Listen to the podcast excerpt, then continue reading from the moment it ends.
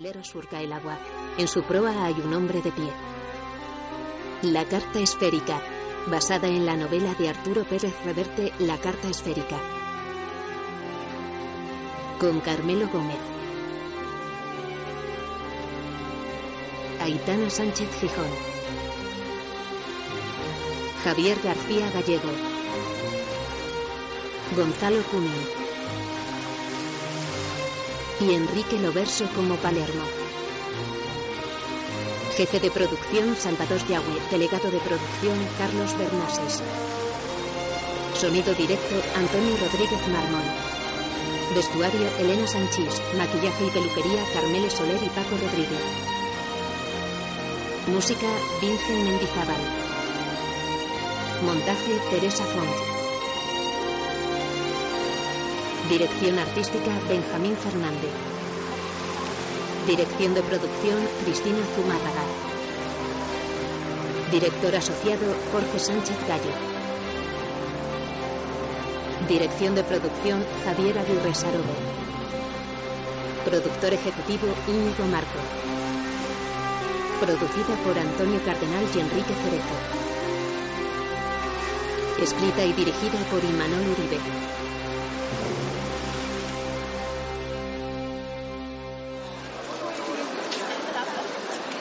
Por las ramblas catalanas un hombre camina entre el bullicio de puestos y transeúntes. A veces la vida resulta previsible puro imprevisible. Aquella tarde tenía muy poco dinero en los bolsillos y había salido a dar una vuelta porque me gustaban las subastas de objetos navales. No es que yo quisiera comprar nada. Todas mis pertenencias cabían en un cuarto de una pensión próxima a las Ramblas. Unos cuantos libros, un petate con poca ropa, mi título de oficial de la Marina Mercante y un sextante. Eso era todo. ¿Alguna otra oferta? 525. Lote 297, importante caja con corredera inglesa, modelo Walker Cherub tercero. Salimos en 800, cubierta la mesa 800, 850 a la mesa, 900 al fondo, 900 al fondo. ¿Alguna otra oferta? Les informo que dicha caja contiene reloj millas y dos torpedos. 950 aquí delante, 950 aquí delante, 1000 la mesa, estamos en 1000 caballeros, 1100 al fondo, 1200 la mesa, 1300 teléfono, 1300 teléfono. ¿Alguna otra oferta? 1300. Lote 298, estabilógrafo irlandés del siglo XIX. El precio de salida son 400 euros. Cubierta la mesa, 400 euros. Cubierta la mesa, 400 euros. 425 al fondo, 450 a la mesa, 475 tengo por escrito, 475 por escrito, 500 el caballero del fondo. ¿Alguna otra oferta? 500 el caballero del fondo. Siguiente lote es el número 299. Se trata de un barómetro aneroide sobre base de roble. El precio de salida son 300 euros. Cubierta la mesa, 300 euros. ¿Alguna otra oferta? Aquí delante 350. 350, ¿alguna otra oferta? 350. Lote número 300, al marítimo de las costas de España, Urrutia Salcedo, joya cartográfica del siglo XVIII. Salimos por pujas en 10.000 euros, cubiertos 10.000 euros, ¿alguien ofrece 15.000? 15.000 y 20.000 euros. Un hombre moreno. Estamos hablando de una joya cartográfica que yo merecería los 25.000 euros. ¿Alguien ofrece 30.000? 30.000 a la una, 30.000 a las dos. ¿Hay algo al teléfono? Ambos caballeros no quieren dejar pasar esta oportunidad única y hacen muy bien, 35.000 euros. Veo con agrado que Lurrutia despierta pasiones. La puja está en 40.000 euros. 40.000 a la una, 40.000 a las dos. Puede que existan desperdigadas por ahí algunas cartas esféricas de Lurrutia, pero no el volumen completo en este estado de conservación. Caballeros, estamos hablando de un ejemplar único cuyo valor asciende a 50.000 euros. 50.000 a la una, 50.000 a las dos, 50.000 a las tres. Por derecho de tanteo, el Estado adjudica el lote número 300 al Museo Naval. Lo siento, caballero. Lote 301. Importante barógrafo francés con caja metálica del siglo XX. Salimos por pujas en 200 euros. Cubierta la mesa 200 euros. 225 aquí delante. 250 la mesa. 275 aquí delante. 300 la mesa. 300 la mesa. la oferta. El hombre moreno sale y a continuación la mujer. En la calle. Estaba dudando entre cenar un bocadillo en un bar cercano o pasar directamente a la Ginebra cuando la vi por segunda vez aquella misma noche. Eran demasiadas casualidades. Eh, eh, eh, ¿la está molestando? Pues la verdad es que sí. Venga conmigo. ¿Qué hace, estúpido? ¿Por qué se mete donde no le llaman? No me gusta ver cómo amenazan a una mujer, ¿vale? ¿Vale? Los dos hombres se agarran por las solapas pero se sueltan cuando un coche de policía para a su lado. El primer hombre se aleja con la mujer y llega un tercero.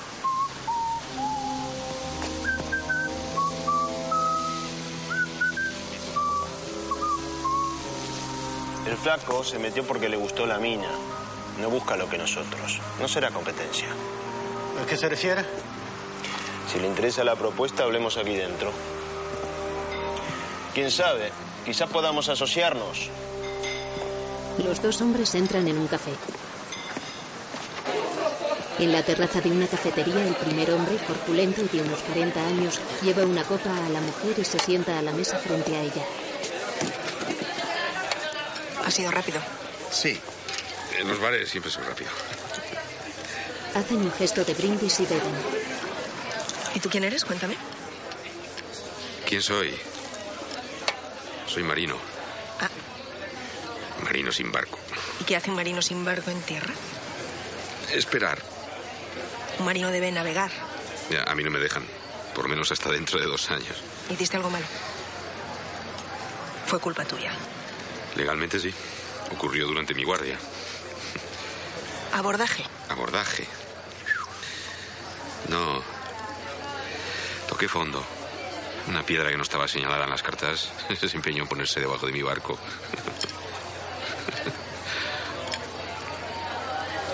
Todavía no me has dicho cómo te llamas. Yo soy Tánger. Tánger Soto. Tánger. Yo me llamo Coy. ¿A qué te dedicas tú, Tánger? Trabajo para el Museo Naval de Madrid. Ah, por eso estabas en la subasta. El Urruti es una pieza muy valiosa. Un atlas marítimo importante. Tan importante como para recibir amenazas. Siempre hay gente así. Coleccionistas sin escrúpulos. ¿Qué haces en Barcelona? Pues, además de buscarme la vida, porque estoy boquerón, voy al cine, leo, subastas. ¿Y a quién lees? Conrad, Stevenson, Melville, O'Brien, donde haya barcos. Vaya, me sorprendes. Bueno, yo sé que hay otros libros, pero a mí me gustan estos. No, no, sí, está muy bien. Perdona, pero me tengo que marchar al hotel. Mañana sale mi vuelo muy temprano. ¿Quieres que te acompañe? No, prefiero que no. Ella se pone el bolso Ah, por cierto, y le ofrece un me gustaría que aceptaras esto. Por los servicios prestados. ¿Dinero? No, no voy a aceptar dinero. Perdona, no quería ofenderte. No me has ofendido. Bueno, pues... Muchas gracias. Ah, por cierto, si alguna vez necesitas algo del Museo Naval, cuenta con ello. Ella se aleja y él se queda sentado a la mesa bebiendo su copa. Bueno, así son las cosas a veces. Claro que había conocido mujeres. Y con algunas me había enganchado. Pero Tánger era diferente. No sé qué tenía esa mujer, pero la verdad es que no podía quitármela de la cabeza. Así que decidí pasar a la acción. En un dormitorio, Coy se levanta de la cama y saca una caja del primer cajón de un sinfonier. De la caja saca un sextante. Lo monta y calibra.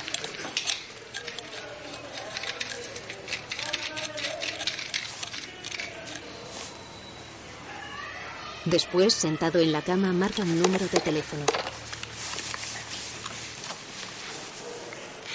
Sergio, hola, soy Coy. Oye, si te sigue interesando mi sextante, te lo vendo. Eh, Me voy a Madrid y necesito dinero. No, nunca aciertas, no es una mujer. Porque tengo que buscarme la vida en otro sitio. ¿Qué quieres que te diga?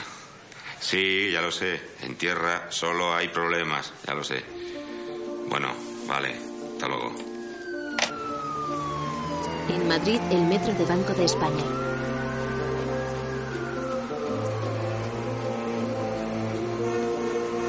Coy sale de la boca de metro y camina calle abajo.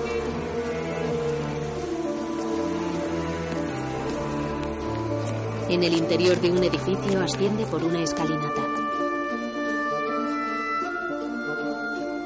En una sala hay urnas con maquetas de barcos. Es el Museo Naval.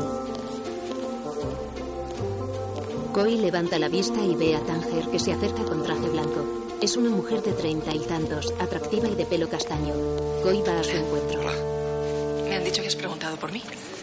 Sí, es que tenía que venir a la Dirección General de la Marina Mercante para ver si prosperaba mi recurso. Y bueno, he decidido hacerte una visita, como dijimos, en Barcelona. ¿Y prospera? El recurso, no. Denegado. Eso me han dicho. Vaya, lo siento. Coy hace una mueca de resignación. ¿Volvió a molestarte aquel tipo? ¿Qué tipo? El italiano, el que te abordó después de la subasta. Ah, ese. No, no he vuelto a saber nada más de él. Veo con ese. No tiene pinta de estar acostumbrado a perder. Ya encontrará otro atlas hidrográfico. No te preocupes. ¿Lo tenéis aquí? Sí, ¿Y lo puedo ver? claro. ¿Y a eso te dedicas? ¿A conseguir cosas? Y también a controlar el comercio de antigüedades, a visitar otros museos y a viajar cuando surge algo interesante. Después hago un informe y mis superiores deciden.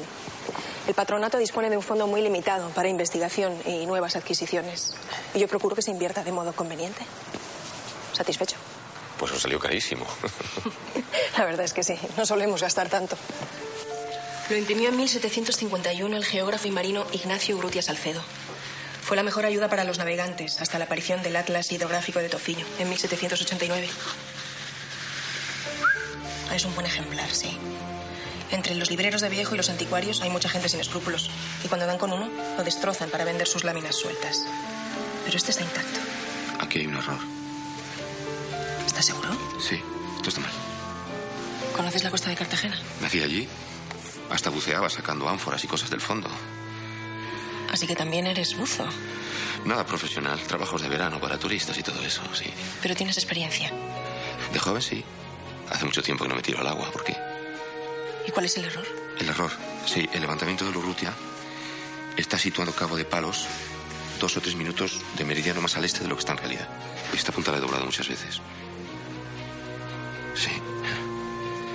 ¿Tenías tope para la puja o podías seguir sin límite? Te invito a comer. Te lo has ganado. Vale. En un restaurante, Aunque trabaje para la Armada, soy funcionaria civil. Mi padre sí era militar.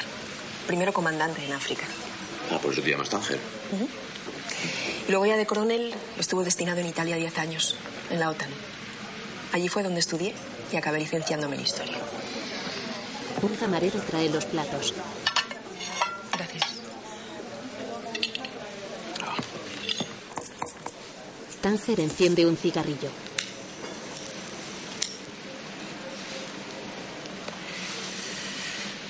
Dime la verdad. ¿A qué has venido a Madrid? A verte. A verme. ¿Para qué? Ya te di las gracias por lo de Barcelona. ¿Qué más quieres? ¿Que te meta en mi cama? Pero que mosca te ha picado, tranquila. Las cosas cuanto más claras mejor. Coy asiente con la cabeza y se recuesta en la silla. Me recuerdas a las sirenas. ¿Qué sirenas? Atraían a los marineros y destrozaban sus barcos. Ulises. Sabes de lo que hablo, ¿verdad? Tánger deja una visa oro sobre la ¿Y cuenta. aquí en Madrid dónde paras? En una pensión. Tánger lo mira fijamente. Por el amor de Dios. Pero si ni siquiera eres guapo. En la calle, Coy sigue a Tánger que saca las llaves de su bolso y se para ante un portal.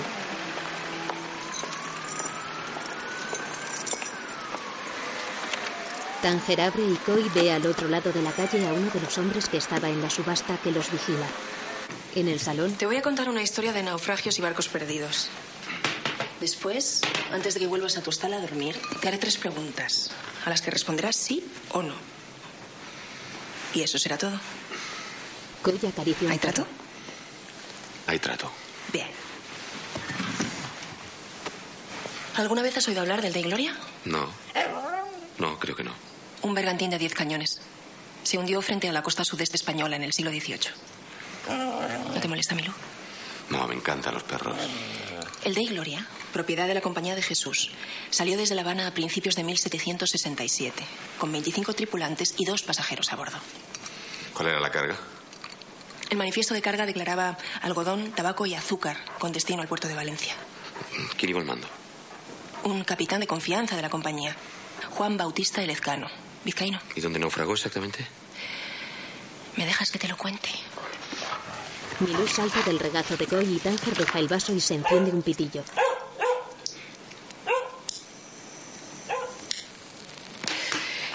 Desde que dobló el cabo de Gata, el Dei Gloria fue perseguido por un corsario argelino, el Chergui. La tripulación del Dei Gloria, pese a no ser gente de guerra, se batió muy resuelta. Pero cuando el Chergui con fuego en cubierta estaba abarloado a su pesa y con los hombres listos para saltar desde la borda, voló de proa a popa, llevándose también al fondo al Dei Gloria.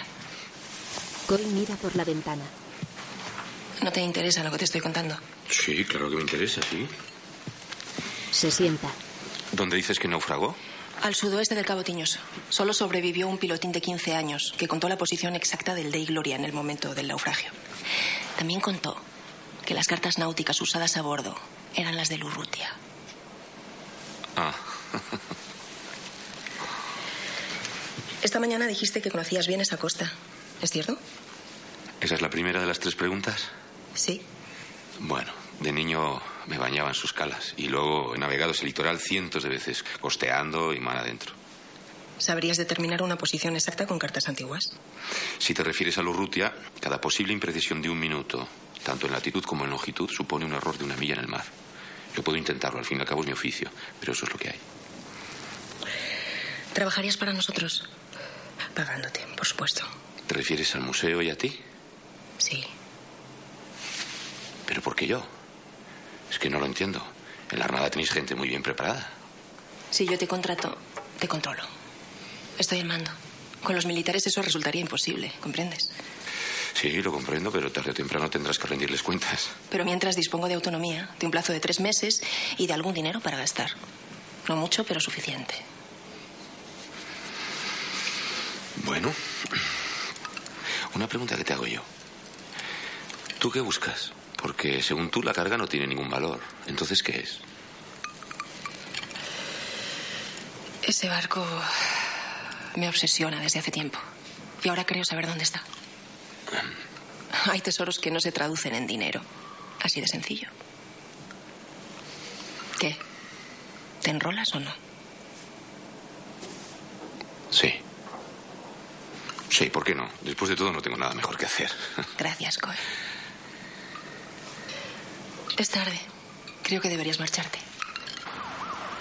En la calle, Coy se acerca a un hombre. Es el hombre que los vigilaba. ¡Eh! ¡Eh! ¿Qué estás buscando tú aquí? ¿Perdón? Un encuentro puede ser casualidad, pero dos me tocan los cojones. No sé de qué me hablas. Hablo de que estoy harto de verte la cara por todas partes, de eso hablo. ¿A qué te referís concretamente? Voy a perder la paciencia. ¿No perdiste la paciencia todavía? ¿Cómo será cuando la pierdas? Me cago en la pena negra. ¿Qué pasa? Y no quiero líos. El hombre se sube a un taxi y se va.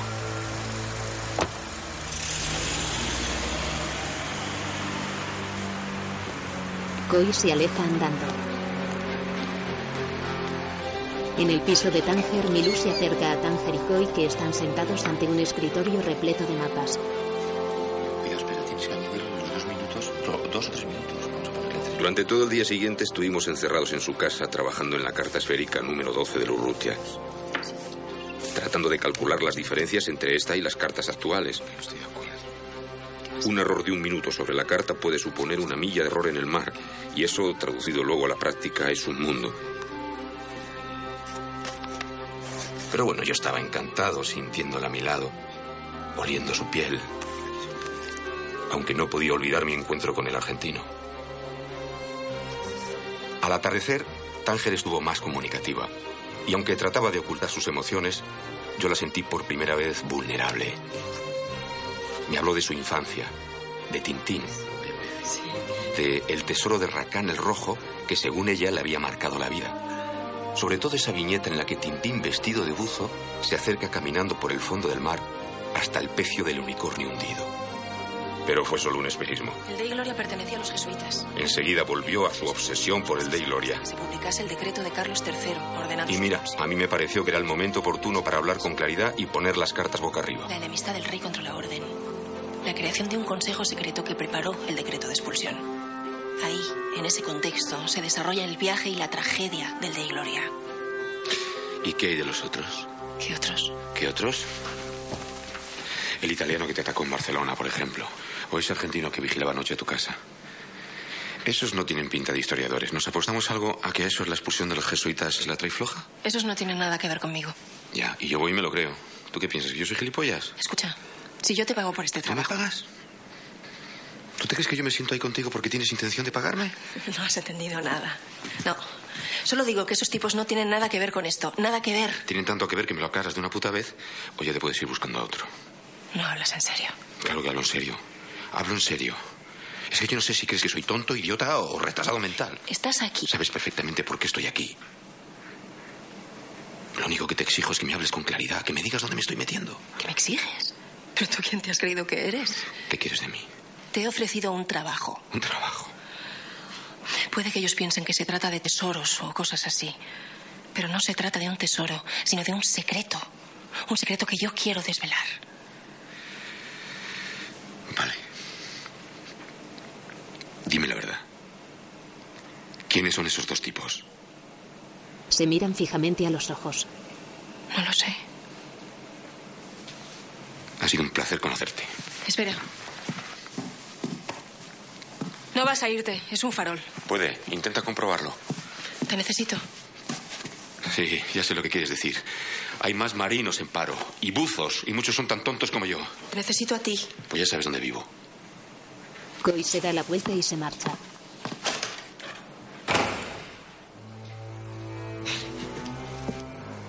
Luego, en un bar vacío, Coy se sienta cabizbajo y un hombre se le acerca. Es el hombre moreno de la subasta.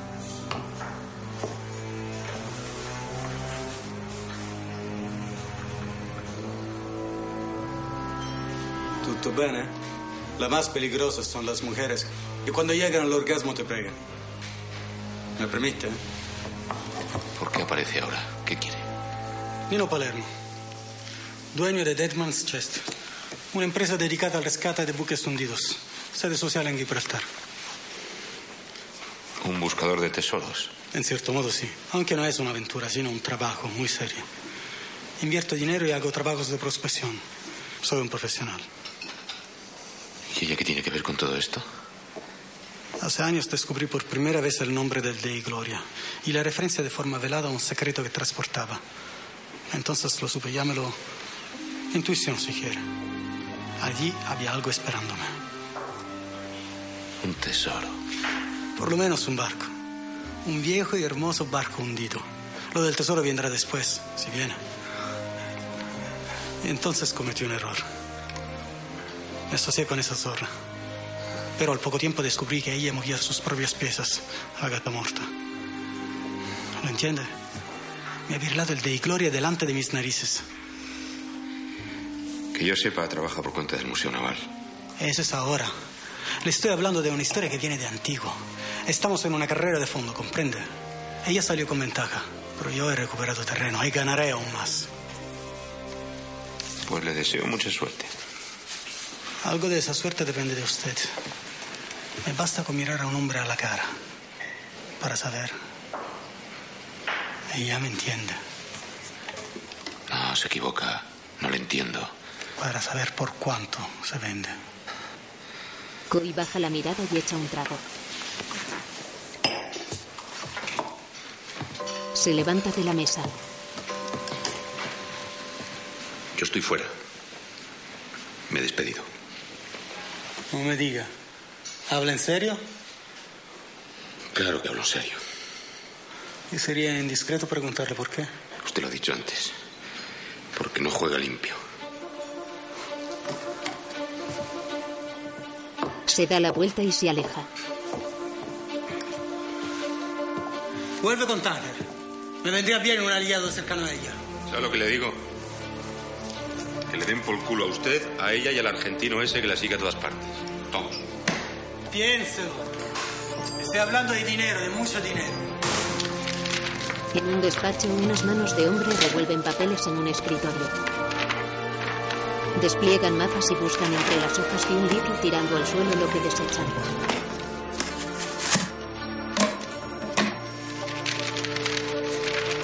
De un cesto sacan mapas que desenrollan y tiran al suelo. rebuscan en los cajones.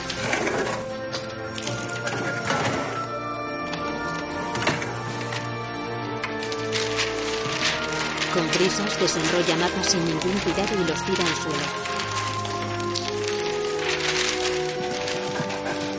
Milú se acerca. Es el piso de Tanger. Se detiene junto al extraño y una mano lo agarra del cuello. El extraño se lleva al perro en volandas. Más tarde, ¿Milú? ¿Milú? en el umbral de la puerta, Tanger olisquea y tuerce el gesto. Mira a su alrededor extrañada y entra despacio en el salón. Se tapa la boca con las manos. El cuerpo de Milú está quemado en la chimenea.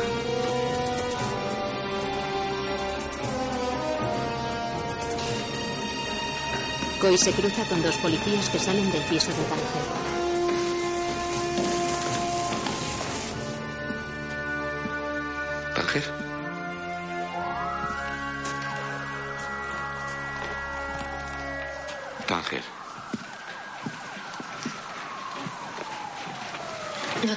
Estoy bien.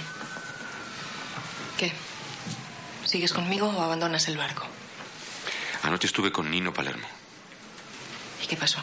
Me contó muchas cosas, todas malas. También lanzó amenazas, claro. ¿No te da miedo? Cuando era pequeña me apasionaban las películas de vaqueros. ¿Te gustaban a ti? Viéndolas decidí que hay dos clases de mujeres. Las que se ponen a gritar cuando llegan los apaches y las que cogen el rifle y disparan por la ventana. Yo elegí el rifle. Ese Palermo me ofreció trabajo, ¿Y qué le dijiste? que me lo pensaría. ¿Qué es eso? Mi billete de vuelta.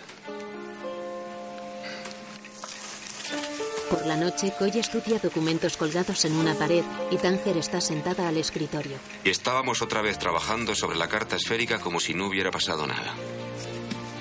Ahí fue donde me planteó la posibilidad de contratar una tercera persona y un barco. Y apareciste tú, piloto. Necesitaremos a una tercera persona. Un marino con un buen barco. Y que sea discreto.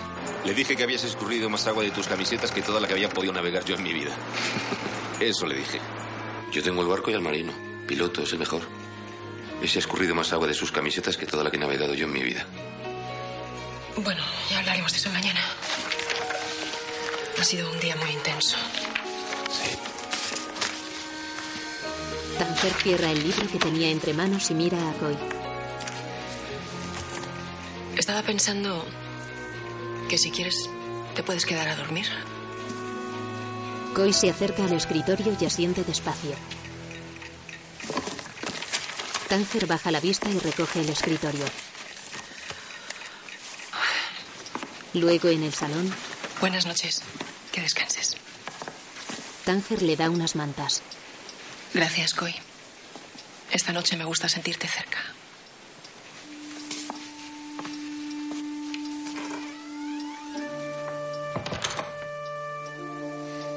Tanger cierra la puerta de su dormitorio y Koi se queda parado un momento.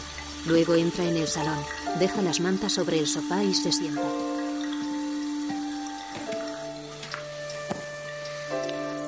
Se frota la boca con la mano dubitativo mientras mira fijamente la luz bajo la puerta del dormitorio de Tanger. La sombra de los pies de Tanger se ve por la rendija. Koi se levanta, va hasta la puerta y se queda parado.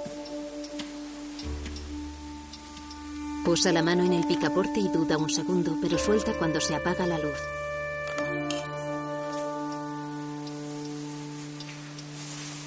A la mañana siguiente, Tanger sale del dormitorio poniéndose el bolso y coge el estuche de un mapa del escritorio. Entra en el salón y se queda parada mirando a Koi, que duerme con el torso desnudo en el sofá. Recorre su cuerpo con la mirada y se va. Hola, señor Palermo. Soy Coy. Sí, el marino, sí. Quisiera hablar con usted. Ahora. Sí, creo que eso no queda muy lejos de aquí. Muy bien, hasta ahora. En el hall de un hotel, Palermo y el argentino. Parece que ha sido usted muy convincente. Hay que saber encontrar el punto más débil de nuestro contrincante. Mi trabajo siempre ha sido ese, sacarle información a la gente.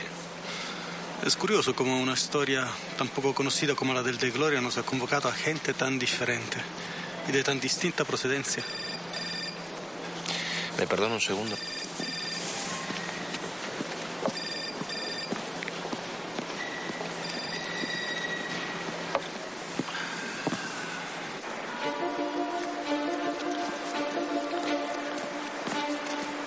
Al hotel, entra y atraviesa el hall con decisión.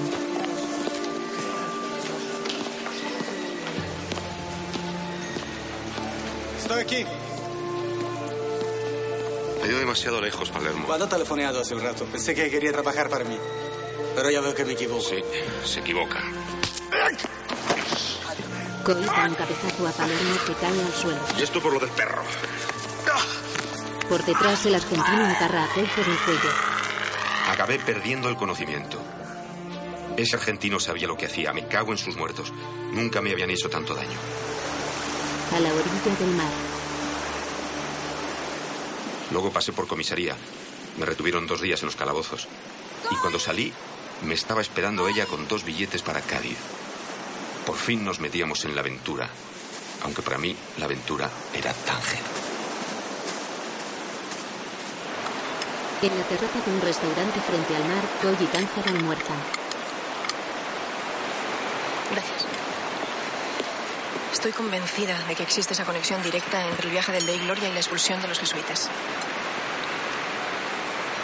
En aquella época, por orden directa de Carlos III, se crea una comisión para expulsar a los jesuitas. Se llama el Gabinete de la Pesquisa Secreta. Y al frente está el conde de Aranda. Tal vez quien mejor conocía a los jesuitas. Porque había estudiado con ellos. ¿Me sigues? Sí. El Dei Gloria Coy. Estamos hablando de un bergantín que sale de España rumbo a América cuando el gabinete lleva reunido tres meses. Y regresa poco antes de que a los jesuitas se les dé el golpe final. ¿Atas algunos cabos? Sí, sí.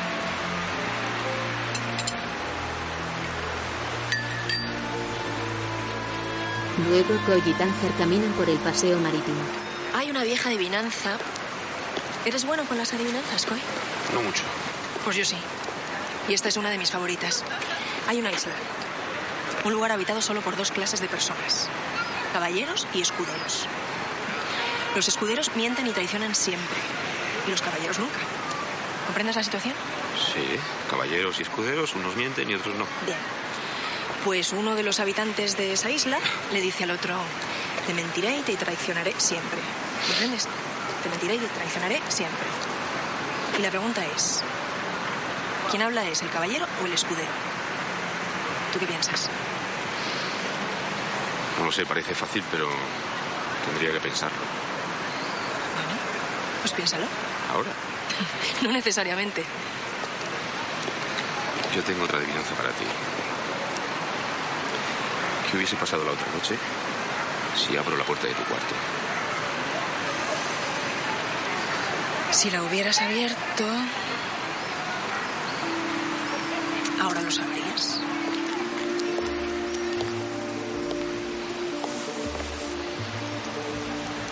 Coy y Tánger siguen paseando tranquilos con las manos en los bolsillos bajo un cielo nublado. Más tarde, en los pasillos del hotel, Coy camina detrás de Tánger. Ella saca una tarjeta del bolso y la desliza por el sensor de la puerta de su habitación. Mañana tengo una cita a mediodía en el Centro de Arqueología Subacuática. ¿Voy contigo?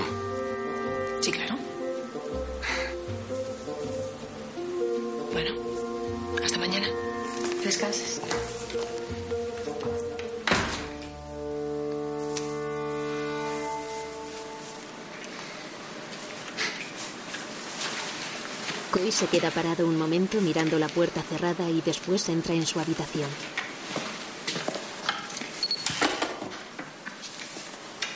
Y al día siguiente, en el Centro de Arqueología Subacuática, No, no. Aunque te cueste creerlo, los planos del de Gloria estaban olvidados entre un montón de papeles llenos de polvo. Yo los vi, pero de casualidad, ¿eh? Cuando buscaba otra cosa.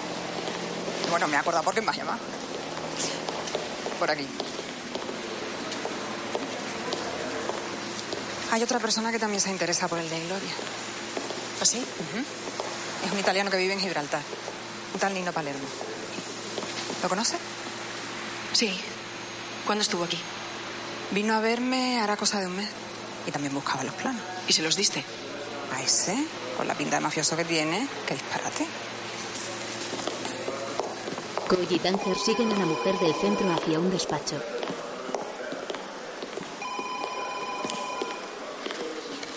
Los planos. Gracias. Despliega el plano sobre la mesa. Buen barco, ¿eh? Limpio de líneas y marinero.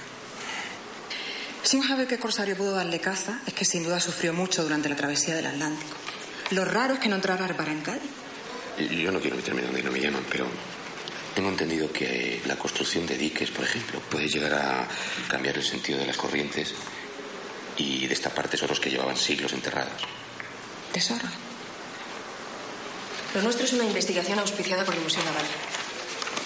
Nadie ha hablado nunca de tesoros. Palermo tampoco lo hizo. Muchas gracias por todo, Orcio. De nada. Adiós. Luego, sentados en una terraza, Tanger bebe una copa de vino. Muy cerca de aquí estaba el castillo de guardiamarinas. ¿Sabes lo que significa eso? No. Que justo por ahí pasaba el meridiano de Cádiz. ¿No te parece fascinante? Coy ve a un hombre vigilándolos. Se levanta y va hacia él. Es el argentino. ¿A ti qué te pasa? Traigo un mensaje para la señora. Pues te lo metes por el culo. Es un mensaje del señor Palermo. Mejor me lo pones. Coy. Déjame que hable con él a solas. Por favor. Coy se queda sentado en unas escaleras observando la conversación entre el argentino y Tanger, que se sientan en la mesa de una terraza. Luego el argentino se levanta con gesto despreocupado y pasa frente a Coy, que lo mira fijamente con el ceño fruncido.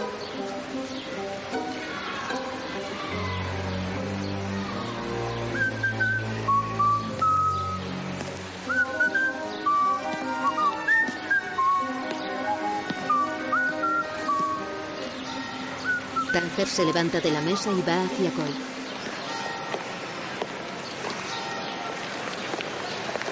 Me propone una reunión en Gibraltar. En la oficina de Palermo. ¿Y tú qué vas a hacer? No tengo nada que negociar con ellos. Ten cuidado con ese tipo. Horacio. Horacio Quiscoro se llama. ¿A qué viene eso ahora? Él fue quien mató a Milú. ¿Qué? ¿Ese tío mató a Milú? ¿Y tú qué vas a hacer? ¿Te vas a quedar ahí tan tranquila después de la salvajada que ha hecho?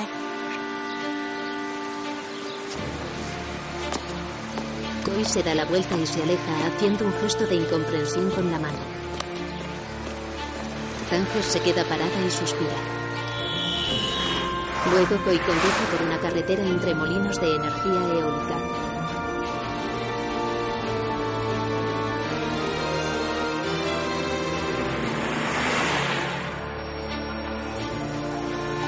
Coy camina por la calle hasta llegar a una placita. En ella hay un edificio con elegante fachada blanca y columnas.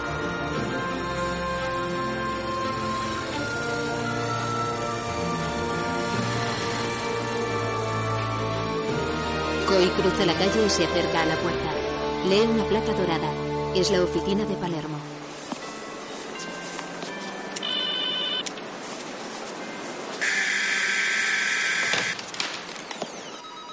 Ella debería estar aquí. No se fía. Primero quiere saber de qué va la cosa. Yo tampoco me fío de ella. Aquí nadie se fía de nadie. Usted es un idiota. Ella lo maneja como un títere. Métase en sus asuntos. Este es mi asunto. O lo era hasta que ella lo estropeó. Ella dice lo mismo, pero al contrario, de usted. Es una zorra mentirosa. Eso no se lo discuto. Escucha. Todo esto se ha desbordado de un modo absurdo. Estamos llegando demasiado lejos, ¿vale? Todos. Ella, ese argentino perturbado, yo mismo tal vez. Y por supuesto usted. Palermo saca una cajita de un cajón. ¿Sabe qué es esto? No. Una de las famosas piezas de ocho, típica en las películas de piratas.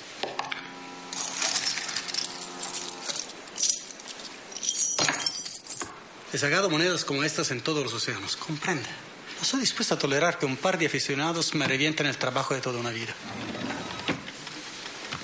Y por eso voy a ir hasta el final. Sin piedad y sin reparo, se lo juro. ¿Me está amenazando? ¿Me hace venir aquí para eso, para amenazarme? No. Yo la hice llamar para proponerle un trato, pero está claro que ni siquiera se ha dignado a aparecer. Ella acepta, pero no aquí. ¿Dónde entonces? En un sitio más despejado, al aire libre, neutral. ¿Conoce el Princess Karen's Battery? No. Es el mirador del Peñón. Ah. ¿A qué hora? Mañana, a las 12. Vale. Allí estaré esperando. ¿Irá usted? Lo sabrá cuando llegue. Te crees un tío duro, ¿verdad? Pero eres un títere, como todos. Ellas nos usan. Usar y tirar, eso es. Eso ya me lo sé. Conozco tu problema. Los años de suspensión es mucho tiempo, lo siento. Hay que reconocer que está usted bien informado. Tengo amigos. Y tengo amigos con barcos que necesitan oficiales. Podría ayudarte. No quiero su ayuda. Pagarás por no haber querido escucharme. Mañana a las 12. Pues pregúntale a Tanker por las esmeraldas del de Gloria. Pregúntale. ¿Qué? Ay. Coy se marcha. Luego, de vuelta en el hotel, Coy avanza por el pasillo hasta la puerta de Tánger.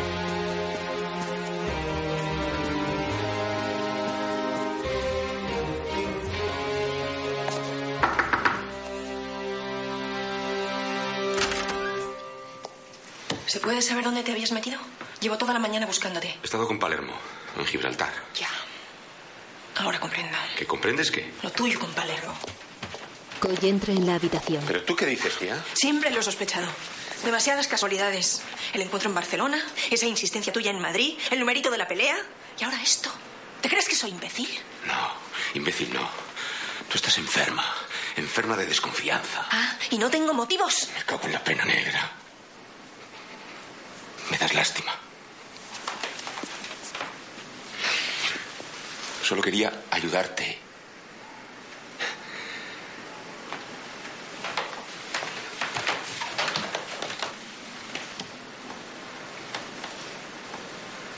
Necesito que me prestes dinero para ir a Barcelona. Estoy sin blanca. Te lo devolveré en cuanto pueda. Coy. Ah. Y métete las esmeraldas por donde te quepa.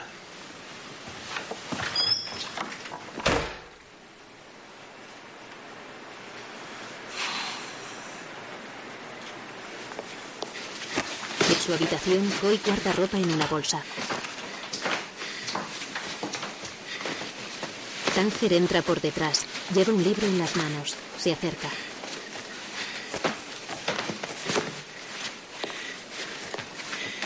Te había comprado un regalo. Un cuaderno de bitácora. ¿Y qué? Esto no cambia nada.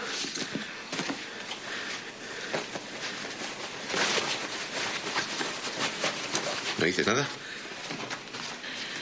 Que lo siento. Esta vez igual tienes razón.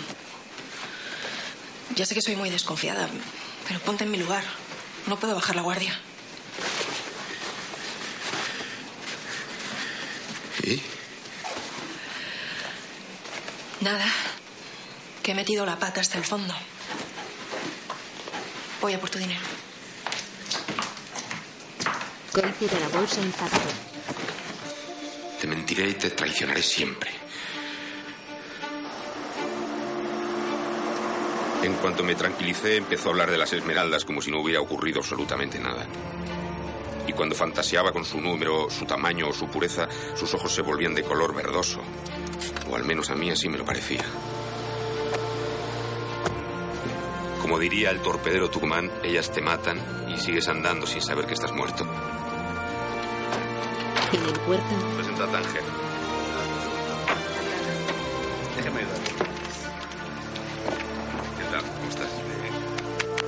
Luego contigo llegó un acuerdo rápidamente, eso ya lo sabía yo. Lo que no podía imaginar es lo que iba a ocurrir allá arriba en el peñón. Coy y Tanger bajan de un todoterreno. Palermo y Horacio los esperan en el mirador.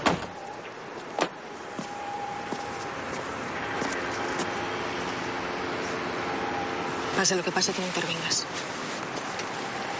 Tanger se acerca y Coy se queda junto al coche.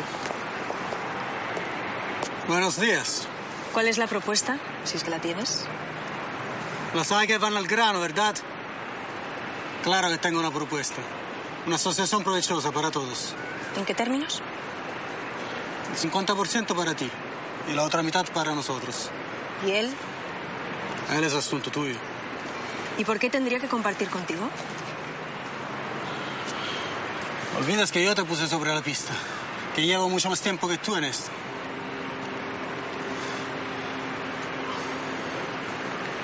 Estoy planteando algo razonable, por Dios. La caza de tesoros no es llegar a abrir el cofre. Hay que tener contactos, sobornar a la gente precisa para que nadie interfiera. Yo tengo medios que vosotros no tenéis. Experiencia, tecnología, contactos adecuados. Pero no sabes dónde está el de Gloria. Solo tienes que proporcionarme dos datos, Tanger. Dos datos, latitud y longitud. Eso puedes encontrarlo en los archivos. Con esa mafia de bibliotecarios amigos tuyos que me han cerrado los dichosos archivos. Te aprovechaste de mi buena fe. Tú no has tenido buena fe desde que te retiraron el biberón. Le habrá contado que estuvo en Amberes, ¿no? ¿Sabe lo que hay allí? El mayor mercado clandestino de tráfico de joyas. Pero eso sí, hay que sacarlas del país. Yo tengo medios. ¿Y si no acepto? Nos pegaremos a vosotros como lapas. Y si damos el negocio por perdido, me las arreglaré para que recibas la visita de la Guardia Civil. No tenéis ninguna posibilidad.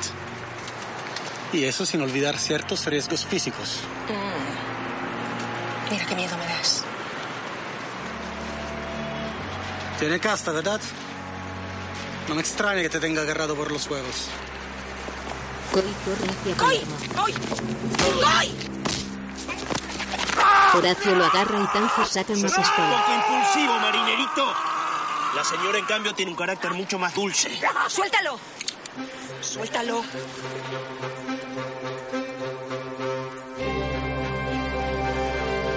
Luego un velero navega con el peñón al fondo.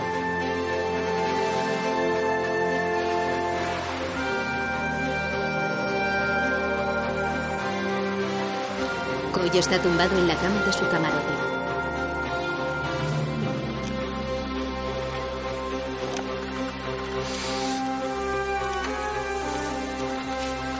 Se levanta y se toca un hombro dolorido.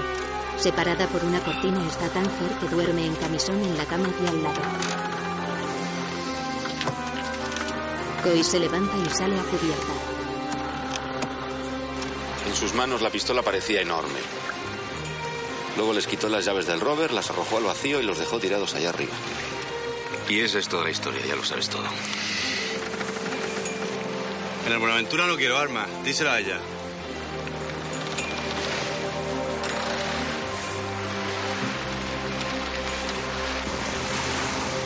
Buenaventura navega con las velas recogidas siguiendo la costa en paralelo, muy cerca de ella.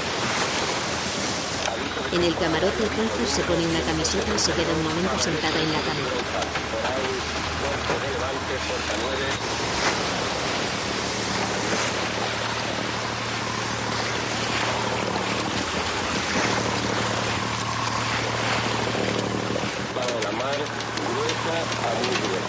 Sale a cubierta y avanza tambaleándose, agarrándose a la barandilla y los carros. Coy está sentado en timón en la mira.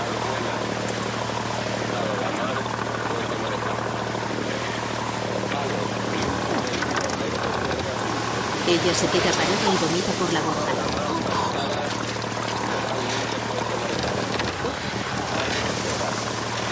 Se incorpora, se agarra a los cabos y vuelve hacia el camarote. Coy sigue mirándola. Bien? Ella hace un gesto con la cabeza y baja al camarote.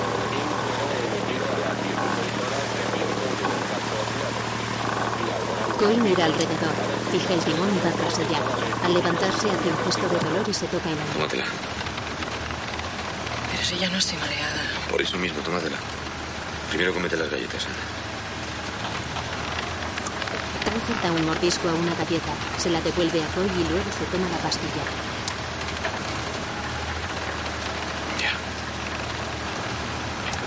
Descansa y relájate. Tanger se tumba en la cama. Piloto no quiere armas en el Buenaventura y estoy de acuerdo con él. Las armas solo te meten en líos.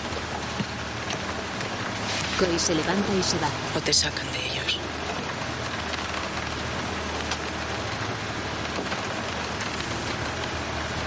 En la cabina del barco, Coy bebe de una gota y luego se la pasa a piloto. Puede haber problemas, piloto. En la mar siempre hay problemas. Piloto echa un trago. Ya, pero esta vez no son solo los problemas de la mar. Ya sabes a lo que me refiero. Yo me estoy haciendo viejo y me vendría bien algo de dinero. No me digas que tú también crees en tesoros. ¿Conoces algún marino que no haya soñado con ellos? Yo con sirenas y tú con tesoros. ¿Qué nos está pasando, piloto? Tanger entra en la cabina llevando la pistola en la mano. Pasa por delante de piloto y Coy y sigue hacia cubierta. Coy no la pierde de vista mientras avanza por el pasillo del barco hasta llegar a la barandilla. Tanger se vuelve hacia Coy y mirándolo extiende el brazo derecho y sujeta un momento la pistola antes de dejarla caer al mar. Tienes razón, Coy. Es mala de cojones.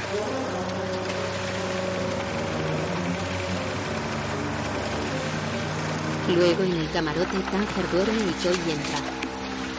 ¿Cómo estás? Ángel, ¿Qué? ha estado muy bien que tiraras la pistola. Buenas noches. Ella se vuelve y le da la espalda. Coy se mete en la cama con su bitácora y enciende una lámpara. Primer día de navegación. Lo que parecía imposible hace tan solo unos días ha sucedido ya. Estamos embarcados ella y yo juntos y navegamos a la búsqueda de un tesoro. ¿Se puede soñar algo mejor? Al día siguiente, Coy y piloto están sentados al timón en cubierta, mientras Tanger hace cálculos sobre una carta de navegación.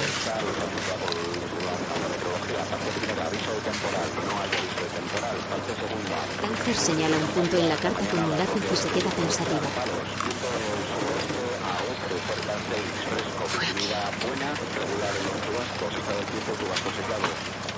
Se da la vuelta y sube a cubierta. Fue aquí, en este mismo lugar, donde se hundió el de Gloria. ¿Te imaginas que esté aquí abajo? No me lo imagino. Estoy segura. Hace ya más de dos siglos que nos está esperando. Aquí el fondo es de fango y arena. Es posible que esté tan enterrado que no podamos excavar. Es posible. Pero eso no lo sabremos hasta que estemos abajo. Tal vez tiraran las esmeraldas por la borda antes de naufragar. Sí, tal vez. Pero en cualquier caso, lo primero que hay que hacer es localizar el pecio. Bueno. ¿Qué hay de la sonda? Nos la instalarán esta tarde. Y también el GPS. Habrá que pagar todo eso. Claro. A bajar a la cabina. Aquí ningún pescador habla nunca de un naufragio. Se conoce estos fondos mejor que el pasillo de su casa. ¿Pasa algo? No, no, nada, nada. ¿Estás seguro que sabe lo que hace? Yo solo estoy seguro de ti, piloto.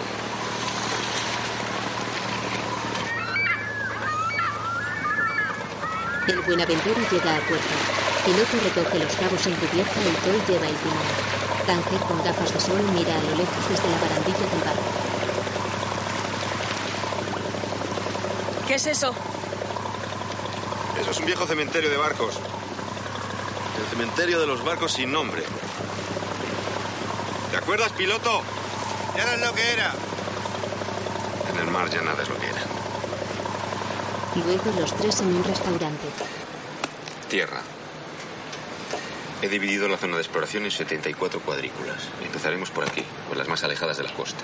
¿Ha calculado cuánto tardaremos? Entre 10 y 12 días, calculo yo, si tenemos buen tiempo, claro. Dos semanas mínimo. No va a ser bueno.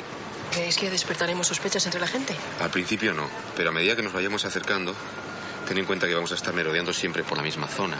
Un motor. Podemos decir que se nos ha caído un motor fuera a borda y que queremos recuperarlo. Soy una pareja luna de miel que me había alquilado el barco. ¿Hay patrullas en la zona? Claro, los de aduana y los de la Guardia Civil. Sí, pero aquí piloto conoce a todo el mundo, incluida la Guardia Civil. Él sabe cómo tratarlos, no hay problema con eso. ¿Y Nino Palermo? Tarde o temprano aparecerá, de eso estoy seguro. ¿Qué vamos a hacer con él? Vosotros ocupaos de encontrar el de Gloria y dejad que yo me ocupe de Palermo. ¿Mm? Y en cuanto a las esmeraldas, puedo deciros que ya hay comprador. Hablé con él en Amberes. En cuanto las saquemos del mar, alguien vendrá a hacerse cargo de ellas. Con dinero suficiente para todos. Yo me conformo con un barco nuevo. El Buenaventura está hecho polvo.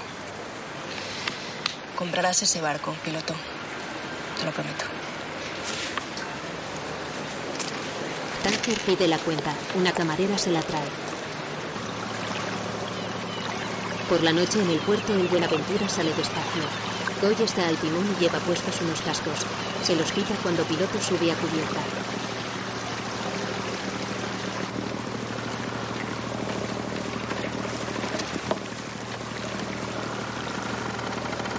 Coy lo saluda con un gesto de cabeza y piloto le ofrece una petaca. Coy niega con la mano y piloto echa un trago. ¿Qué hace Tánger? Está leyendo en su camarote.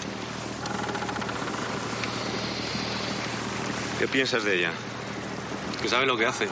O al menos se porta como si lo supiera. Estoy enamorado hasta las patas, piloto. Mira, Coy, hay mujeres que tienen cosas extrañas en la cabeza, igual que otras tienen gonorrea, y resulta que van y te las pegan.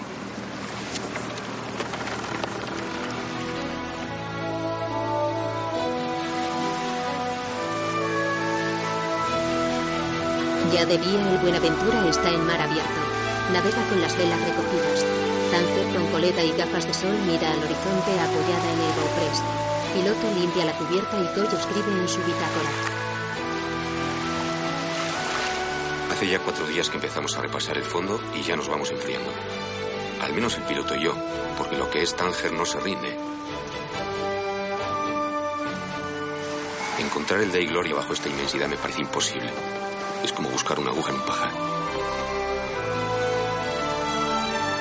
De noche, los tres se sientan en cubierta, comiendo y bebiendo mientras hablan animadamente.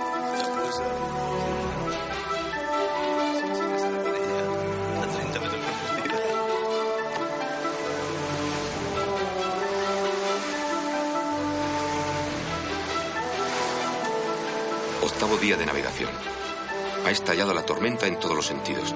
Hemos discutido. Ahora vamos a la costa. Con fuerte viento, piloto arría las velas mientras Coy lleva el timón.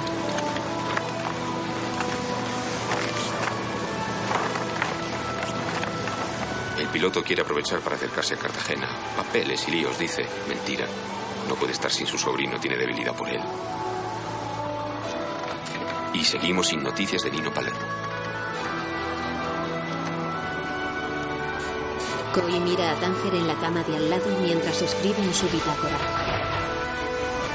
En un día nublado, piloto mira al horizonte y luego se reúne con Coy en el timón y lo releva.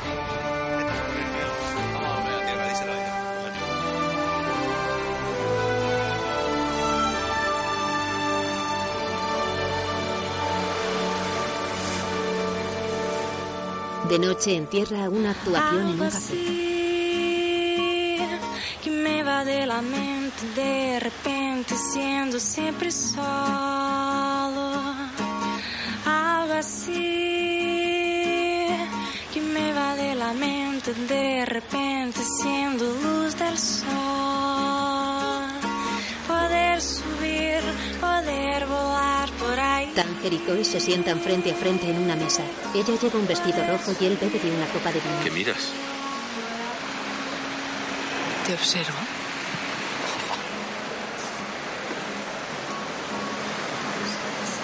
Cuéntame qué es lo que ha cambiado en el mar. Yo no he dicho exactamente eso. Sí lo has dicho. Cuéntame por qué ahora es diferente. No es ahora. Ya era diferente cuando yo empecé a navegar. La verdad es que es difícil mantenerse lejos. ¿Lejos de qué? Pues. Mira, ahora hay teléfono, internet, fax, todo eso. Entonces, ¿qué pasa? Que cuando ingresas en la escuela náutica lo haces porque quieres irte. Quieres conocer muchos sitios, quieres conocer puertos, quieres conocer mucha gente. Muchas mujeres. ¿Has conocido muchas mujeres? No recuerdo cuántas en este momento. ¿Muchas putas? Algunas putas, sí. ¿Y algunas negras? Negras, chinas, mestizas, de todo. Como decía el torpedero Tucumán, lo bueno de las putas es que te piden dólares, no conversación. ¿Y cómo son las negras? ¿Quieres saber cómo son las negras? Algunas tienen el coño de color rosa. Tanker baja la mirada y da un trago a su copa. Zoe la mira fijamente. ¿Por qué te gusta alardear de grosero de duro? No alardeo. ¿Quién era el torpedero tucumán? Torpedero. Era un compañero de barcos, peleas y borracheras.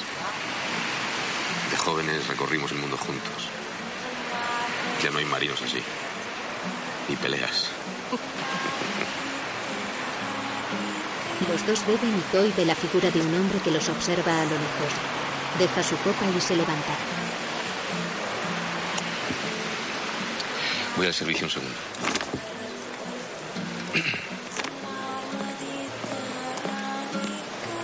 Zoe se aleja y Tanker se queda sentada fumando un pitillo. El hombre es Horacio. Zoe le golpea con un remo en la cabeza. El cuerpo de Horacio cae rodando hasta la orilla. Zoe baja hasta él y sigue golpeándolo.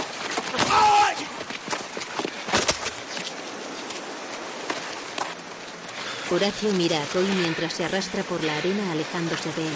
Luego se levanta y le asesta un puñetazo.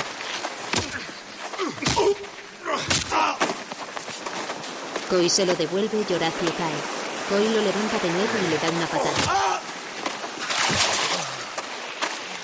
Horacio queda tendido en el agua. Cuéntame. ¿Qué? Un gallego. ¿Eh? Si lo saqué un gallego hace ya años. Explícate mejor porque no te entiendo. Con la picana. En las últimas descargas me contó el secreto del de Gloria a cambio de... De la vida. Y no se la dejaste, ¿verdad? Sos un pelotudo. Y te equivocas mucho con Palermo. Y te equivocas conmigo. También te equivocas con ella. Coy ve a Tanger que se aleja andando descalza por la orilla y va tras ella.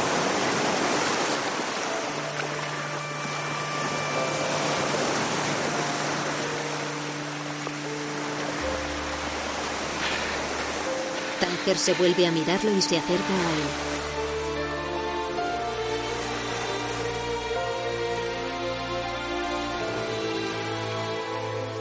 Coy no se mueve y ella se acerca y lo besa apasionadamente.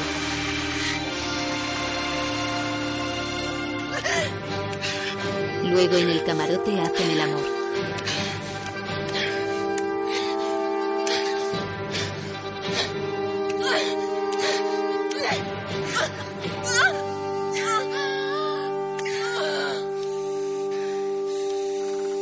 Ella está encima y cuando termina se aparta rápidamente hacia su cama.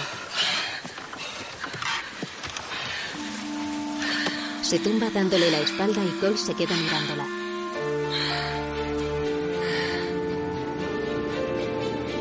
Han pasado siete días desde que volvimos a la faena. Hemos cubierto casi la totalidad de la zona y realizado 14 inmersiones para reconocer ecos sospechosos sin hallar el menor indicio del de Gloria. Esto se acaba. Y mi único miedo es cómo va a reaccionar Tanger cuando tire la toalla. Porque el piloto y yo ya la hemos tirado. Nada. Coy con traje de buzo mira a Tanger desde el agua mientras ella se da la vuelta y se mete en el camarote. Luego nada hasta el barco y piloto lo ayuda a subir.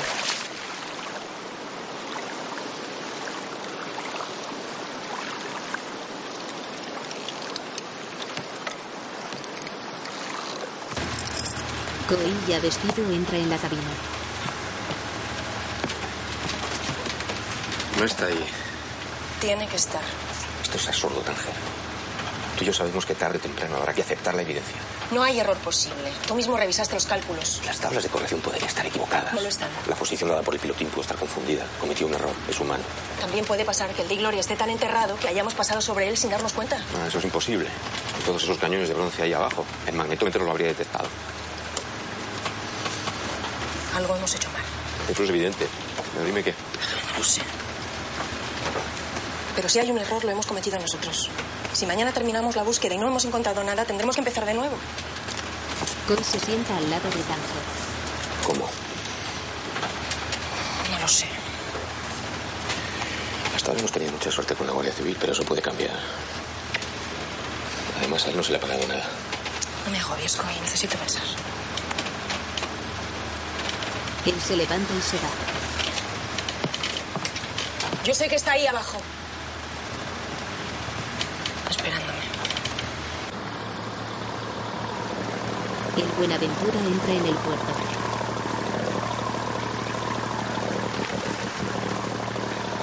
Piloto maneja el timón.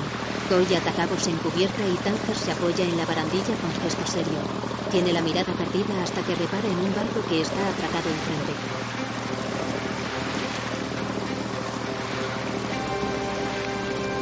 Lo mira haciéndose visera con la mano. Esa noche en tierra los tres caminan por un parque. Bueno, hasta mañana. Hasta mañana. Eh, y da recuerdos.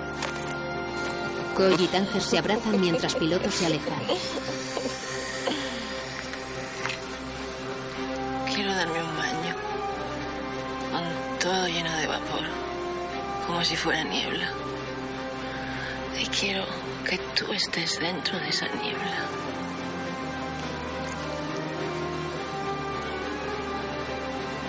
Le acaricia los labios a Coy. Llévame a ese hotel. Vamos.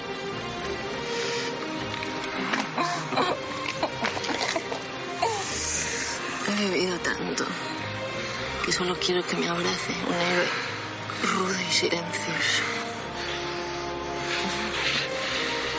Coy la besa y la sujeta mientras caminan tropezando hacia el hotel.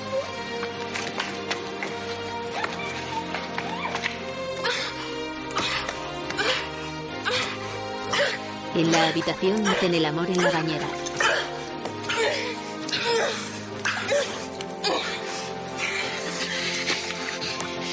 Tanger agarra a Coy del pelo y se besan apasionadamente. Coy se tumba en la bañera y ella se coloca encima.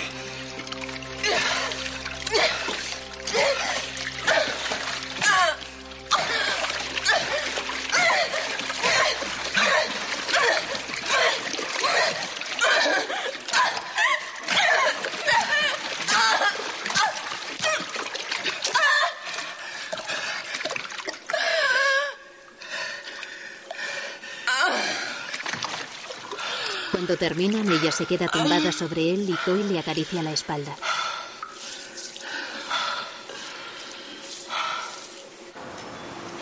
Más tarde, Coy duerme en la cama y nota la ausencia de Tanger. Palpa el vacío a su lado en la cama y se incorpora. Tanger mira por la ventana apoyada en el alféizar.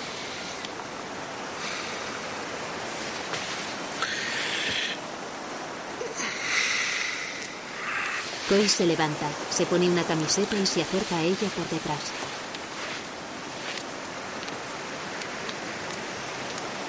Le acaricia la espalda y se reclina a su lado, pero ella no le mira. ¿Ya has encontrado la respuesta a la adivinanza del caballero y el escudero? No hay respuesta para eso. Te equivocas. Siempre hay una respuesta para todo. ¿Y qué vamos a hacer ahora? Lo que hemos estado haciendo todo este tiempo.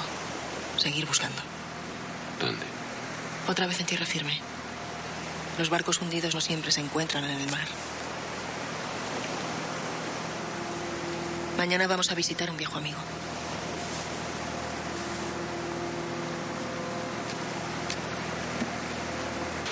Al día siguiente, Toy sigue a Tanzer por los pasillos de un claustro entre estudiantes. Buenos días. Tenemos una cita con el catedrático de cartografía, don Néstor Perona. ¿Está en su despacho? Está en la sala de reuniones. Gracias. Coy camina unos pasos por detrás de Tanger. Una mano de hombre recorre una carta de navegación. Perona tiene unos 60 años y mira a Tanger por encima de sus Muy bien, gafas. mis felicitaciones. Has aplicado correctamente mis tablas. Obtengo como tú una longitud moderna de un grado y 21 minutos al oeste de Greenwich. Entonces tenemos un problema serio. Porque ahí no hay nada. Pues tendrás que ampliar el área de búsqueda. El barco pudo derivar desde la última posición conocida. ¿Un temporal? Combate con un corsario. Entonces, entre la toma de posición y el combate, pudieron pasar muchas cosas. Supongo que no hay ninguna duda sobre que las cartas utilizadas eran las de Lurrutia. Ninguna duda. Hay testimonios directos de los tripulantes. ¿Está segura de que se trata del meridiano de Cádiz? No puede ser ningún otro. Cádiz encaja con el área general del naufragio. El meridiano viejo, imagino. No habrás caído en el error de confundirlo con San Fernando. Naturalmente que no. ya. Lo digo por aquel error de bulto que tuviste en Venecia. No es el caso. Doy por hecho que me cuentas lo que crees conveniente contarme. Y lo comprendo. Pero si me dieras unos poquitos datos más sobre ese barco, quizá. Era un bergantín procedente de la costa andaluza, rumbo nordeste. ¿Bandera española? Sí. ¿Quién era su armador? Era un barco jesuita.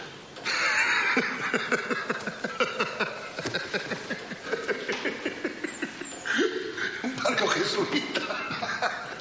Yo no le veo la gracia. Pues la tiene, tan genial, creo que la tiene. ¿Lo que pasa? Tranquilos.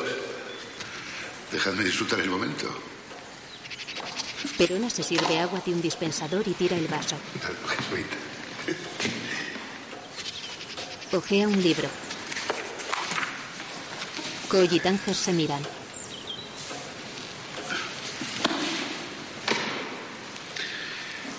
Ese barco no puedes encontrarlo en esas coordenadas, por la sencilla razón de que nunca he estado ahí. ¿Entonces? Los jesuitas tenían toda una infraestructura dedicada a lo que hoy llamaríamos contraespionaje, ¿me seguís?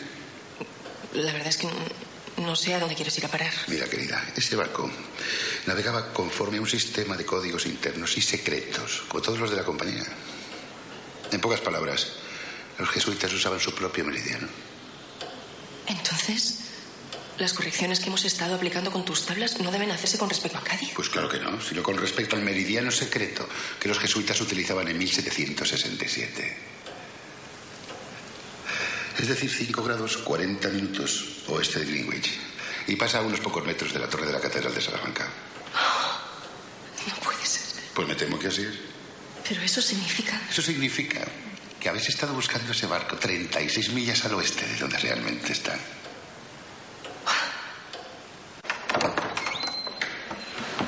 Por cierto, la semana pasada estuvo por aquí tu marido, pero no lo recibí. Sabes perfectamente que hace ya cuatro años que nos divorciamos. Coy se abre paso entre Perona y Tanger de un empujón y ella se marcha tras él. Lo sigue por los pasillos del claustro.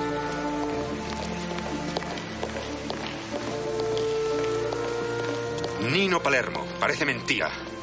Si era cierto lo que ahora me contaba, se habían conocido en la universidad, en Italia. Compañeros de estudios, las mismas pasiones, aventuras, etcétera, etcétera, etcétera. ¿Cuántas, cuántas veces me tengo que tirar por entregas de todo lo que está pasando? ¿Es- ¿Esto qué es, Tintín? Me estás tratando como un tebeo. Pero vamos a ver, ¿de qué te quieres enterar? Ahora resulta que es tu marido. ¿Qué más, qué más me hace falta? Mi marido es mi ex marido. Hay una grandísima diferencia. A mí me da igual. Yo estoy de sobra en toda esta historia. Vamos a ver. ¡Vete a la mierda!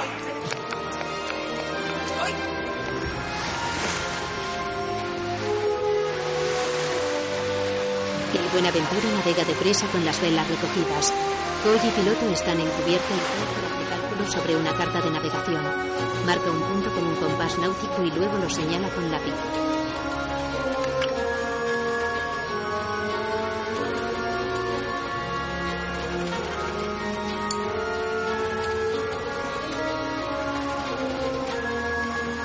Tanger mira a Coy a través de la ventana de la cabina mientras él escribe en su bitácora.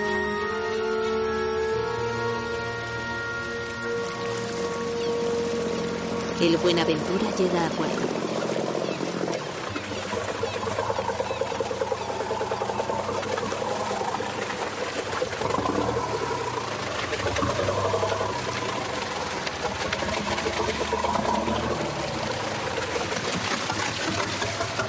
Coy salta a tierra y echa amarras.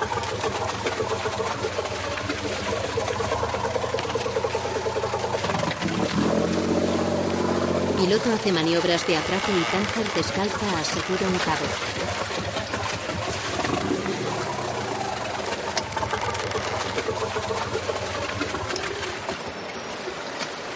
En el restaurante El Pez Rojo, un camarero con una gran langosta pasa junto a la mesa de Tánger, piloto y Coy que beben vino. Por el de Gloria.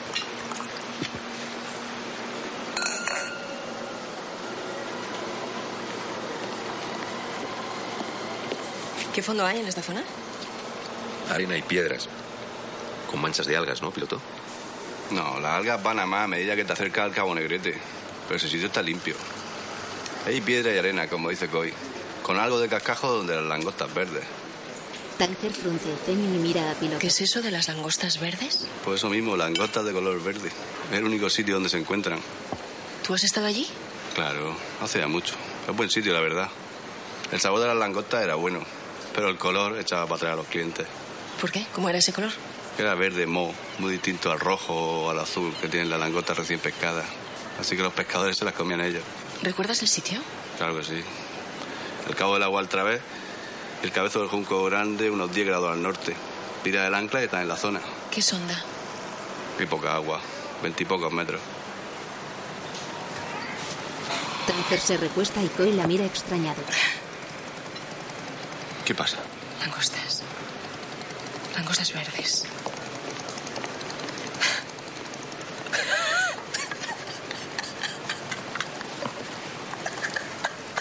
Tranquila.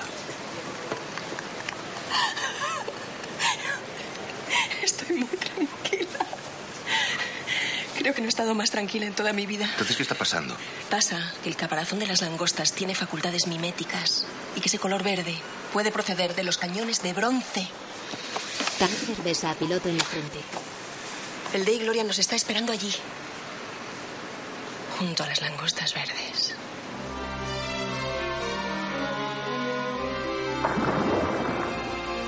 Coy se sumerge en el agua con traje de buzo. Luego Tánger se tira de cabeza en bikini y le hace señas con la mano bajo el agua. Piloto se queda encubierta mientras Coy comienza a descender.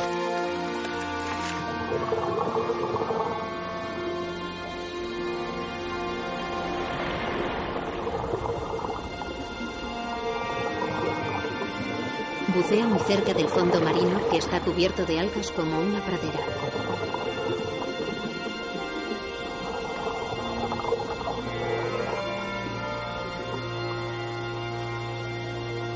En el barco, Tánger sale de la cabina en bikini con el pelo mojado.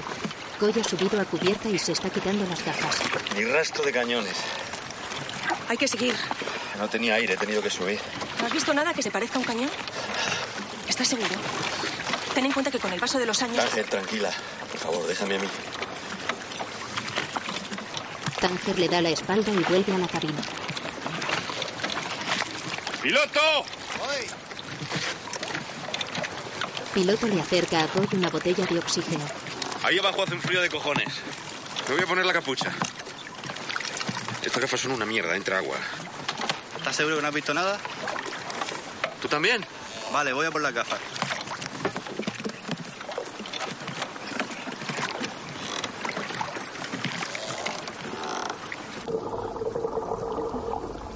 De nuevo bajo el agua, Coy bucea hasta el fondo marino. Ahora lleva una linterna en la mano derecha. Va alumbrando a uno y a otro lado.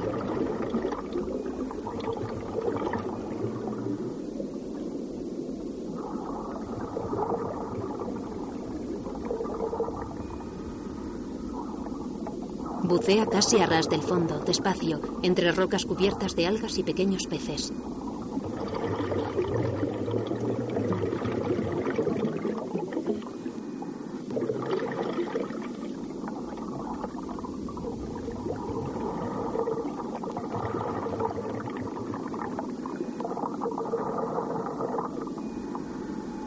Las se mueven acompasadamente al ritmo de las olas. Koi entra por una gruta alumbrando con la linterna. La gruta es un túnel curvo al final del cual se aprecia claridad. Koi se dirige hacia ella.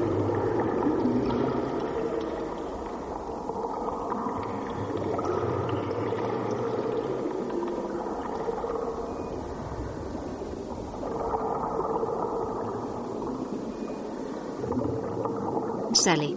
El fondo marino ahora es arenoso y claro, solo algo moteado de algas. En un pequeño montículo hay tablas rotas y otros restos de madera. Koi se dirige hacia ellos.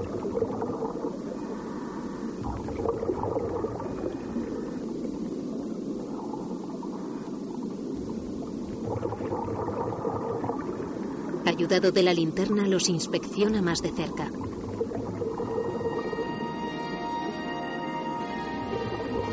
Como si fueran vértebras de un esqueleto, los restos de madera se yerguen verticales formando un pequeño arrecife. Coy lo enfoca con el haz de luz de su linterna mientras sigue buceando.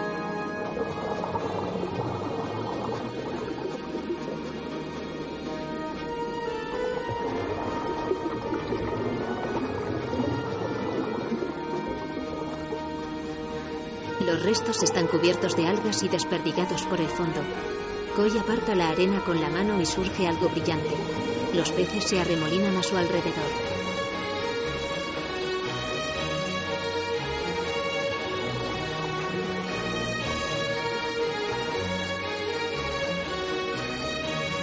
Dei Gloria. Lo ponía muy claro en el cañón.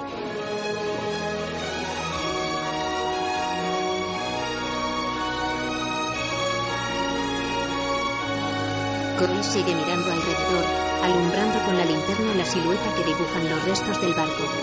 Luego en cubierta, piloto, Tanger y brindan. Por el futuro. Gracias. Tanger abraza a piloto y besa en la boca a Coy. Bueno, y ahora hay que hacer una lista del material imprescindible. A lo lejos aparece una lancha motora. Por favor, justo. No os preocupéis, dejadme a mí, que yo conozco al patrón.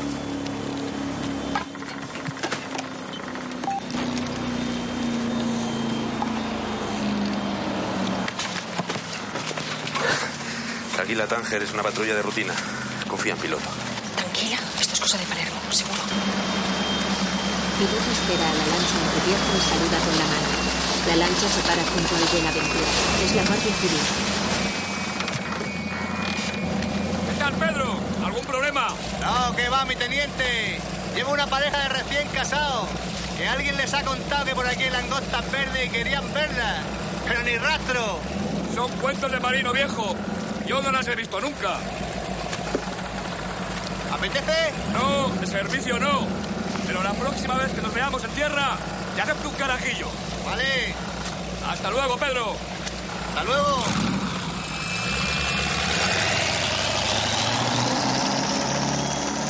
Tanger mira la lancha alejarse desde la cabina y más tarde en el puerto, Tanger sale a cubierta vestida y con el bolso.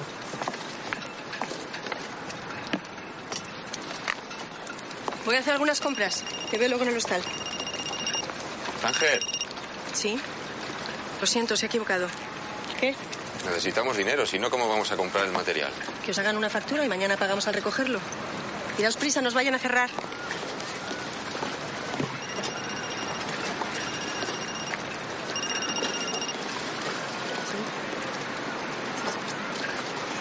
Coy se queda viéndola marchar y luego de noche Coy y piloto caminan juntos. Bueno, nos despedimos aquí.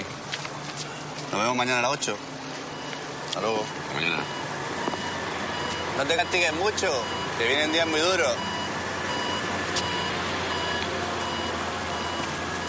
Coy ve a Tanger salir de un barco. Adiós, capitán. Hasta la vista. A lo lejos un hombre vigila. Tanger desciende a tierra por la pasarela. Coy la mira y luego corre al hombre que huye cuando lo ve venir.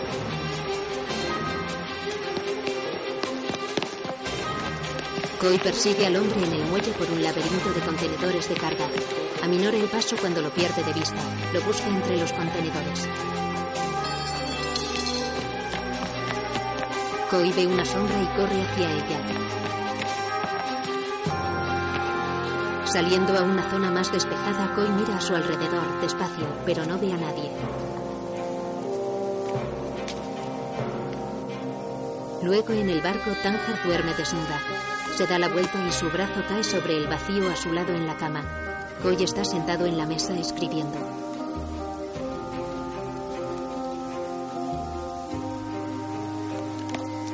Es evidente que me está engañando por enésima vez, que me oculta algo. Pero ¿qué puedo hacer a estas alturas? Hoy hemos hecho el amor como si fuera la última vez, como si fuéramos corriendo hacia el final.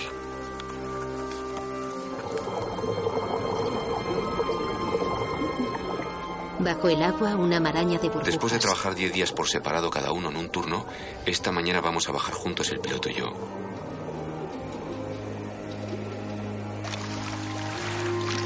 En cubierta, Tanger espera mirando al agua, haciéndose visera con la mano.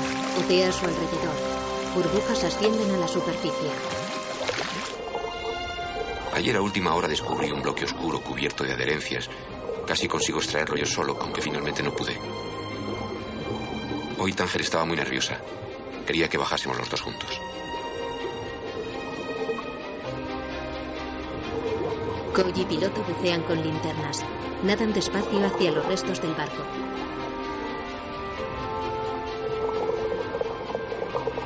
Pequeños peces nadan entre los restos. Koi y piloto se acercan más.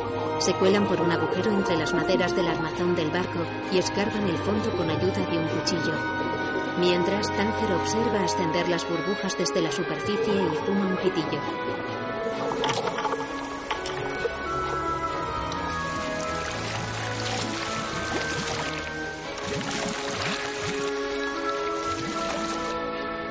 Y piloto se hacen señas y cogen una pesada pieza que han desenterrado.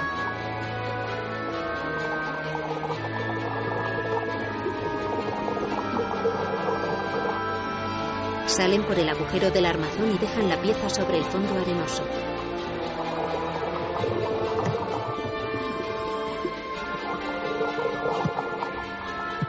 Ambos la examinan de cerca.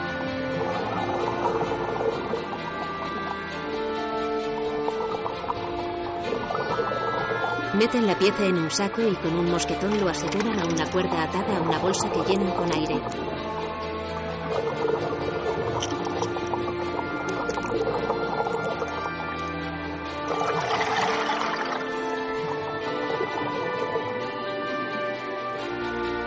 Las burbujas de su respiración ascienden desde el fondo marino y Tanger no deja de mirarlas desde cubierta. Se inclina sobre la barandilla y frunce el ceño. Piloto y Koi sueltan la bolsa llena de aire y la pesada pieza asciende como un globo hasta salir a la superficie. La bolsa con aire es amarilla y sube rápidamente hasta aparecer como una boya que queda flotando en el agua.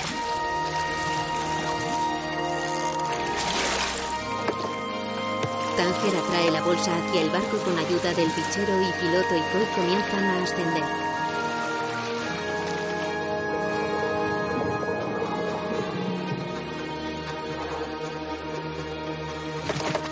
Tanger deja el bichero y sube la bolsa a cubierta tirando con dificultad hasta el primer escalón de la escalera de popa.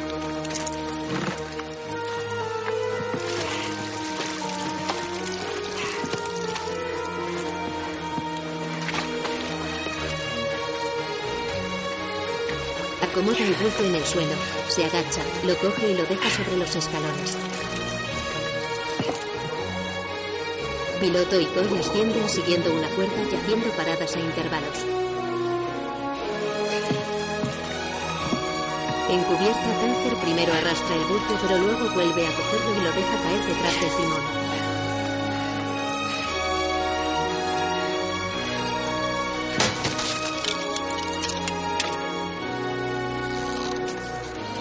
Se aparta el pelo de la cara y se agacha. Con las manos desnudas abre el saco y rebusca entre los fangosos restos. Coge una pequeña pieza, la alza a la altura de su cara y la mira de cerca. Es una pieza de cristal verde brillante. Koi sale a la superficie y después piloto y ambos nadan hacia el barco. Tanger sigue inspeccionando los restos. Se quita la camiseta y limpia con ella la pieza que tenía entre manos. Piloto y Koi suben a cubierta.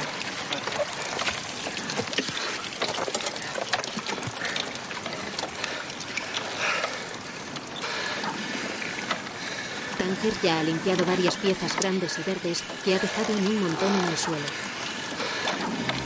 Mira a Koi y piloto y sonríe.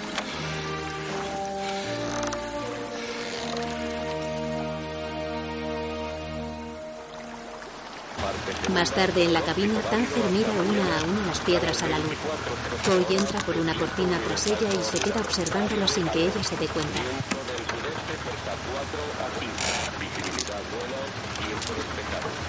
¿Qué haces? Es un buen escondite. Una linterna no llamará nunca la atención de nadie.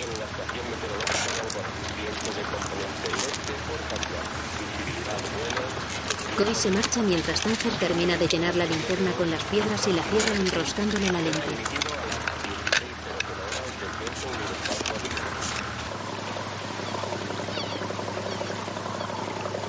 El Buenaventura navega despacio junto a la costa. El piloto se sienta al timón mientras Koi ojea su bitácora.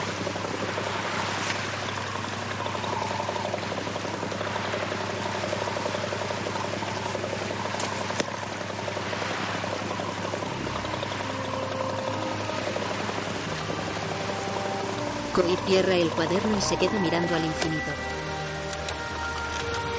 En el camarote tira el cuaderno sobre la cama.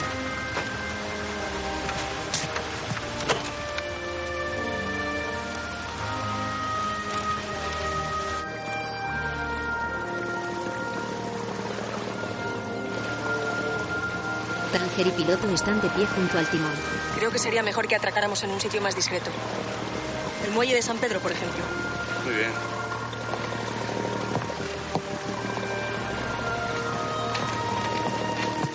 Vas? Órdenes de ella.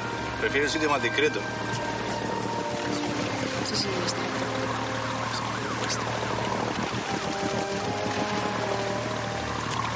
Esto se acaba, piloto.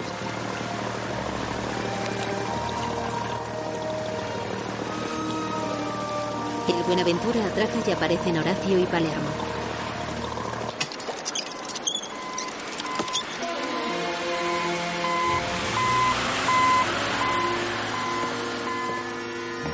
Palermo se acerca y sonríe.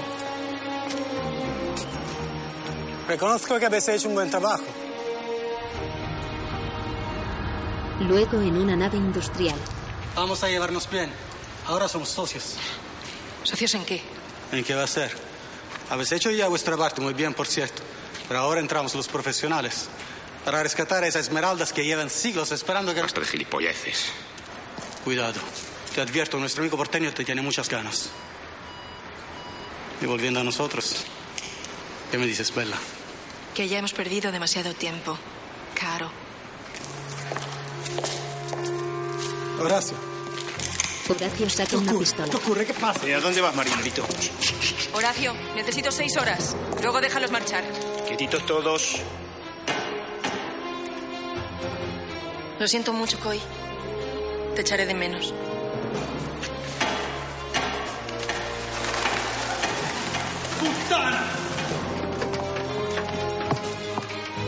En la cabina del Buenaventura, Tanger recoge los cuadernos del escritorio. Comprueba que no se deja nada y luego baja al camarote.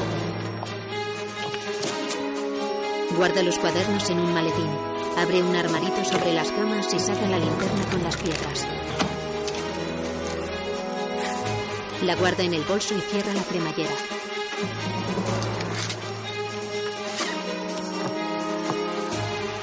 Coge el maletín y al darse la vuelta ve el bitácora de Coy sobre la cama. Lo coge y se va. En la nave. Tenemos que reconocer que se trata de una mujer fuera de serie. Una hija de puta, pero. Eso sí, una hija de la gran puta extraordinaria. Primero caí yo, como Mirlo. Y luego este pobre, que todavía sigue enganchado a ella. Y ahora usted, Horacio, ¿cómo le ha podido engañar a usted? ¿Se van a callar o los tengo que callar yo? Yo sé cuándo fue. Fue en Cádiz, aquella tarde junto a la catedral, ¿verdad? Sí. Ahí fue donde empezó todo, ¿verdad? ya sé por qué te ha pedido seis horas. Porque se va. Sí, los dos la vimos bajarse de ese barco aquella noche.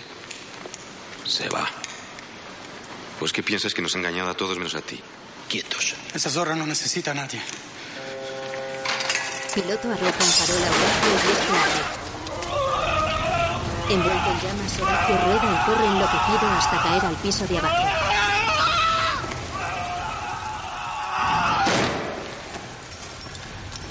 Horacio queda tendido inmóvil. ¿Cómo estás? Bien, yo estoy bien. Palermo. Palermo está herido. No pierdas tiempo conmigo. Vete a por ella.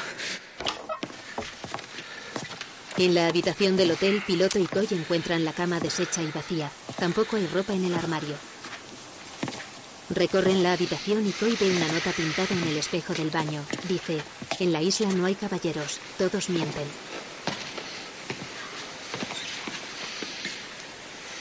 Coy se acerca al espejo mientras Piloto mira desde la puerta.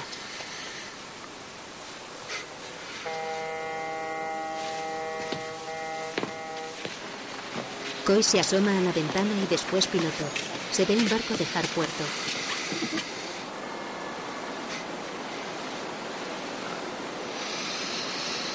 Vámonos, piloto. El barco abandona la bahía lentamente y en cubierta Tanger lee el bitácora de Coy. Se leen algunas palabras. Sé que vas a volver junto a mí porque yo tengo lo que tú quieres. Tanger abre su bolso apresuradamente y saca la linterna. Desenrosca la lente. Saca un bulto envuelto en un trapo y vierte el contenido. Son simples piedras.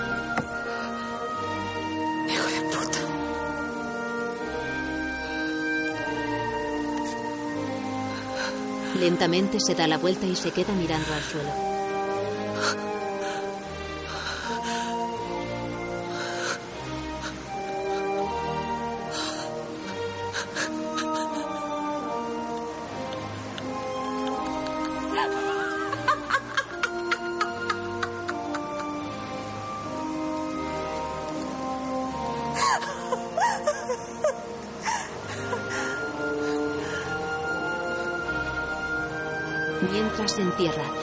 Conformo con un barco nuevo. No necesito más. ¿Ella no te ofreció un barco? Pues tendrás tu barco, no te preocupes. ¿Y tú qué? Yo no lo sé. Cuando vuelva ya veremos lo que hacemos. ¿Va a volver? Mientras yo tenga las esmeraldas, seguro. ¿Qué te apuestas? He conocido muchas historias de mujeres. Cuando tú todavía andabas a gata, en una escala en Shanghái conocí una japonesa. Sobrescrito en pantalla a Carlota. Reparto Coy.